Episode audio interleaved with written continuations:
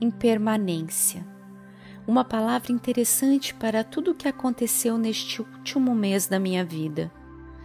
Quase morta pelos guerreiros, conhecer Fábio, meus pais na China, fugir com Fábio, casar com Fábio. Enquanto todos meus amigos planejam faculdade, viagens, desbravar o mundo, toda a minha vida está dormindo ao meu lado. E o mais incrível disso tudo é que nada além disso me importa. Lógico que temos sorte em poder ter uma vida estável financeiramente, pois, fora a ajuda de nossos pais, Fábio trabalha no computador e eu escrevendo meu blog. Não contei para vocês?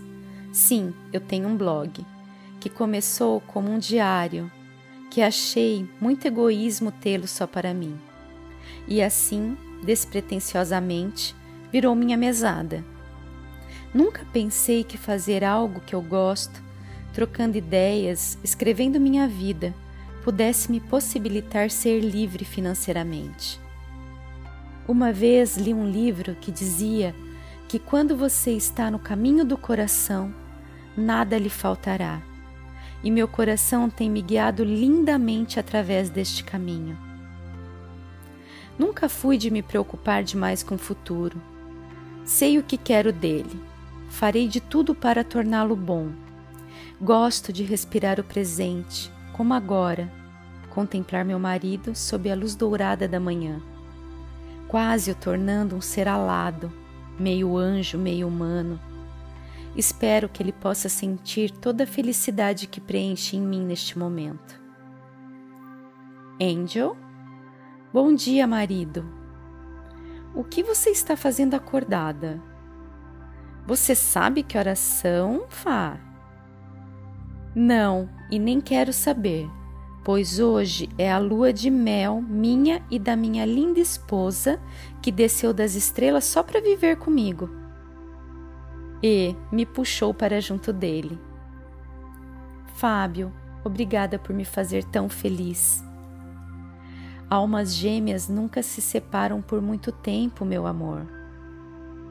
Um frio na barriga me invadiu. Tinha que seguir, como Mael pediu. Sim. Ficamos lá, apenas um abraçando o outro, admirando toda aquela natureza ao redor, tão repletos um do outro, quando Maria nos chama na escada dizendo que tínhamos visita. Ah, não, Angel, hoje é lua de mel. Que marido reclamão! Dou-lhe um beijo e desço as escadas. Anne estava lá toda eufórica, pulando, alegre como sempre. Angel, desculpe, sei que hoje é a tal lua, mas lua é todo dia, né? Umas de mel, umas de limão. E começamos a rir. Espero não ter muitas de limão, não é? Com esse apaixonado aí, Angel, duvido mesmo. Ah, é você, Ana, caramba! e rabugento, Fábio descia as escadas. Preciso arrumar um namorado logo para você. Fábio, gritei. Deixa ele, Angel. Eu vim por você. Recebi a resposta de um evento que venho já há algum tempo planejando. E adivinha quem topou fazer uma palestra lá? Quem? A Monja Cohen. Uau, Aninha, que notícia linda essa! Sim, e tenho certeza que pode ajudar muito você, porque ela é a representante do Zen Budismo no Brasil e o seu estilo de meditação é muito do Zen. Tenho certeza que você terá muita conexão com ela. Ah, minha amiga querida, estou muito feliz. Para quando? Daqui a duas semanas. Nossa, já? Sim, não é incrível? Pois é, tudo realmente estava indo bem rápido neste planeta. Tomamos café com Ana, Fábio foi resolver umas coisas com Lucas e eu, bom, para que uma lua de mel quando podíamos fazer todos os dias juntos luas de todas as mais lindas formas? Resolvi então me aprofundar no Zen. Toda palestra que participava, gostava de me aprofundar antes, gerar uma conexão para durante o elo a percepção ser clara. Eu e Ana iríamos no decorrer das duas semanas praticar os ensinamentos e a meditação Zen também. E assim começamos. Já fazia parte da minha vida a rotina de meditar, mas focar em uma específica foi muito interessante. É como começar algo novo, embora já conhecido, mas algo que despertou ainda mais interesse, em que motivou o aprender, o tão querido por mim, o constante aprender. Acordava às cinco horas e fazia a minha primeira meditação.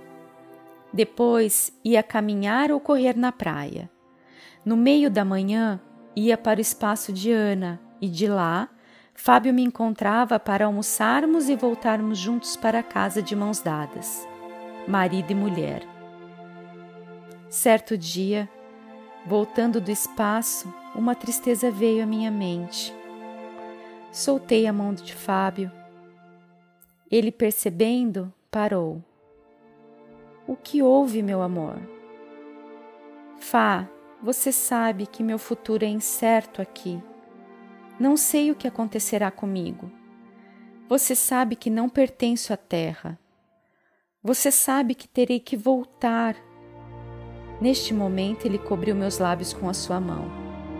Agora, a única coisa que me importa é você aqui comigo. Ele me ensinou meditação. Com uma frase, ele resumiu a palavra. Vamos, minha linda esposa, hoje tiraremos o dia para contemplar a lua, qual você quiser. Sim, um dia de cada vez. Mas Boios ainda estava lá, todos os dias, todas as vezes. Assim que chegamos em casa, ele pegou o violão e me chamou. Angel, sempre quis cantar uma canção para você. Eu nem sabia que você tocava, Fá. E ele começou. O nome da música era Lenha, de Zé Cabaleiro. Que lindo, Fá! Eu amo você, Angel, mas não sei o que isso quer dizer mas também pouco importa, entende? Como a letra desta música. Eu sei, Fá. E nos beijamos. E fomos colocar lenha para nos aquecer da noite da lua cheia de amores até o novo amanhecer. Luz, desculpe, aonde eu estou? Luz, Sou Mael, você está esquecendo. Eu, por um momento, não o reconheci. Eu estava esquecendo. Mael, desculpe. Por que estou esquecendo? Dizendo isso, não sabia mais por onde seguir. Você está esquecendo de boios, Luz. Isso iria acontecer, lembra? Não imaginávamos que seria tão rápido. Baixei minha cabeça. Será que era por causa de Fábio? Esqueci também que escutávamos o pensar. E Mael respondeu: Pode ser sua vontade de ficar na terra assim, pois podemos criar nossos desejos. E ele continuou a seguir sem olhar para trás. Mael, você falou que ficaria tudo bem. Mael. E chegamos na sala de encontros com os representantes. Ele tentou sorrir e me disse: Eu vou sempre proteger você, Luz, mesmo se não ficar. E começamos a reunião. Minha mente não estava ali, mas permaneci em pé, como uma rocha novamente oca por dentro mas resistente por fora. Por que ser assim? Ah, universo, como pôde repartir meu coração ao meio e agora torná-lo esquecimento. Assim que a reunião terminou, me aproximei de Mael. Eu nunca devia ter saído de boios. E de costas, com metade do coração destruído, voltei para a terra. Acordei com café na cama e muitos beijos. Talvez a outra metade do meu coração esteja tentando salvar-se deste redemoinho de tristezas que voltou para mim de lá. O vento, como escutando o meu apelo para carregar para longe minha tristeza, soprava forte, sacudindo tudo ao nosso redor. Ah, vento, me limpa dessa angústia, mas não me leve a memória de lá. Não conseguirei viver pela metade. Beijei Fábio e resolvi ler alguns trechos da monja. Acho que precisava ficar quietinha hoje. E ler sempre é uma ótima opção para ocupar a mente. O texto era assim. Bankei estava pregando tranquilamente a seus discípulos um dia, quando seu discurso foi interrompido por um padre de outra seita. Essa seita acreditava no poder dos milagres e achava que a salvação vinha da repetição de palavras sagradas. Bankei parou de falar e perguntou ao padre o que ele queria dizer.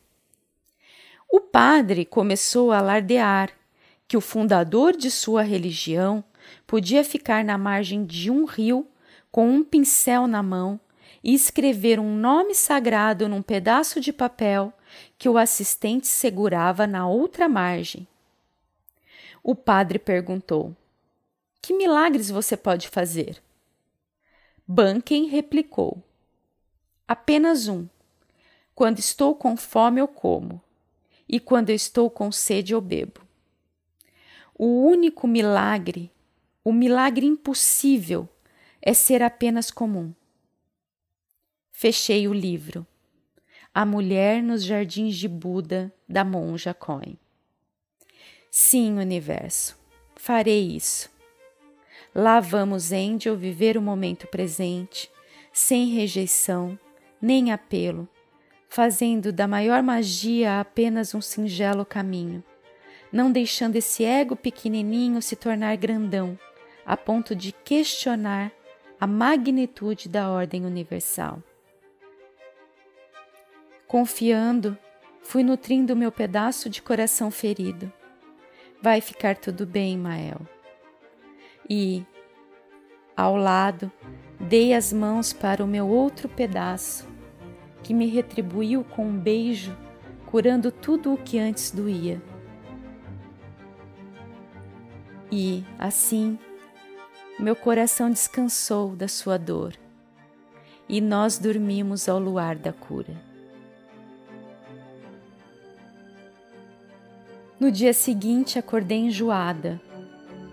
Fábio? Sim, Angel. Fábio, não estou bem. Nunca fui de ter enjoos. Nisso ele pulou da cama. Angel, será que? Será o quê? Vou até a farmácia, já volto. Ele saiu atropelando tudo e eu vomitando tudo. Ele chegou com uma sacola e dentro um teste de gravidez. Fábio, o que é isso? Calma, meu amor, vamos descartar isso primeiro? Mas mas podia sim ser. Como não pensei nisso? E agora? Nunca mais poderia sair daqui. E boios, e a missão. Peguei o teste, entrei no banheiro. Duas linhas vermelha, vermelhas surgiram. Eu estava grávida. Meu Deus, o que eu fiz? Coloquei a mão no meu ventre. Saí arrasada, mostrei o teste para Fábio, que, ao contrário da minha reação, parecia receber o melhor presente da vida. Sorri. Sim, Mais uma surpresa, não é? O enjoo traria um lindo ser à vida, metade humano, metade anjo? E talvez Mael tivesse razão. Talvez eu tenha feito minha escolha e agora voltar um dia quando não mais humana for para lá. Boios seria apenas minha missão e Mael um pedaço de mim aqui. Meu coração agora dividido em três, com mais alguém para tornar uma razão de viver mais feliz aqui que o meu bebê possa nascer seguro antes da sua mãe na batalha adentrar. Talvez o universo queira deixar uma parte minha com Fábio, caso da batalha eu não voltar. Coloquei meu biquíni e corri para o mar. Precisava ser invadida por ele, ser acalmada, acalentada. Precisava desabar bater forte na bancada para então voltar, repetindo quantas vezes fossem necessárias, como as ondas incessantemente. Mergulhei e então fui me deixando levar, sendo sugada para seu interior, entrando no útero do oceano, abrindo meus poros para toda a vida que há em volta e para a vida que há em mim. Minhas manchas arderam, a bênção do mar foi recebida, e que suas ondas me devolvam para a terra fortalecida, para que esta nova vida possa, protegida por toda a sua força, crescer. Quando abri meus olhos, eu já estava no raso, para assim como as ondas continuar, não mais a mesma de antes mas a de agora. Não mais só Angel, mas eu e além de mim, mais parte de mim nascer. Coloquei minhas mãos no útero, que o universo lhe abençoe, e de repente vi seu rosto, minha filha. E sorrindo tão alegremente, ele estava lá também, seu pai. Demos as mãos ele se ajoelhou e baixinho lhe falou as duas únicas razões da minha vida. E como um verdadeiro príncipe, levou-me no colo, sem tirar os olhos do seu bebê, sua família, todo o seu reino trazido pela espuma do mar. E eu, ao curvar-me perante a minha ignorância, entendi a redundância da sua existência não há fim que conduz o êxito, mas há esperança em não se conduzir tornar. Entregando-me às mais diversas loucuras e prantos de uma existência perdida de propósito, hoje me deleito, motivada, com orgulho, que tudo não passou de um processo que somente trouxe luz quando fechados meus olhos ficaram em silêncio. Que o viver seja apenas o condutor mas que a vida seja sem a condução. Mente liberta voa livre, sem peso a lhe segurar o voo, sem pensar a julgar a vida. Já percebeu que mente que mente se torna doente, pois a verdadeira mente é toda a verdade a se manifestar? Meu coração fez visita à minha alma e lhe entregou uma flor para cuidar.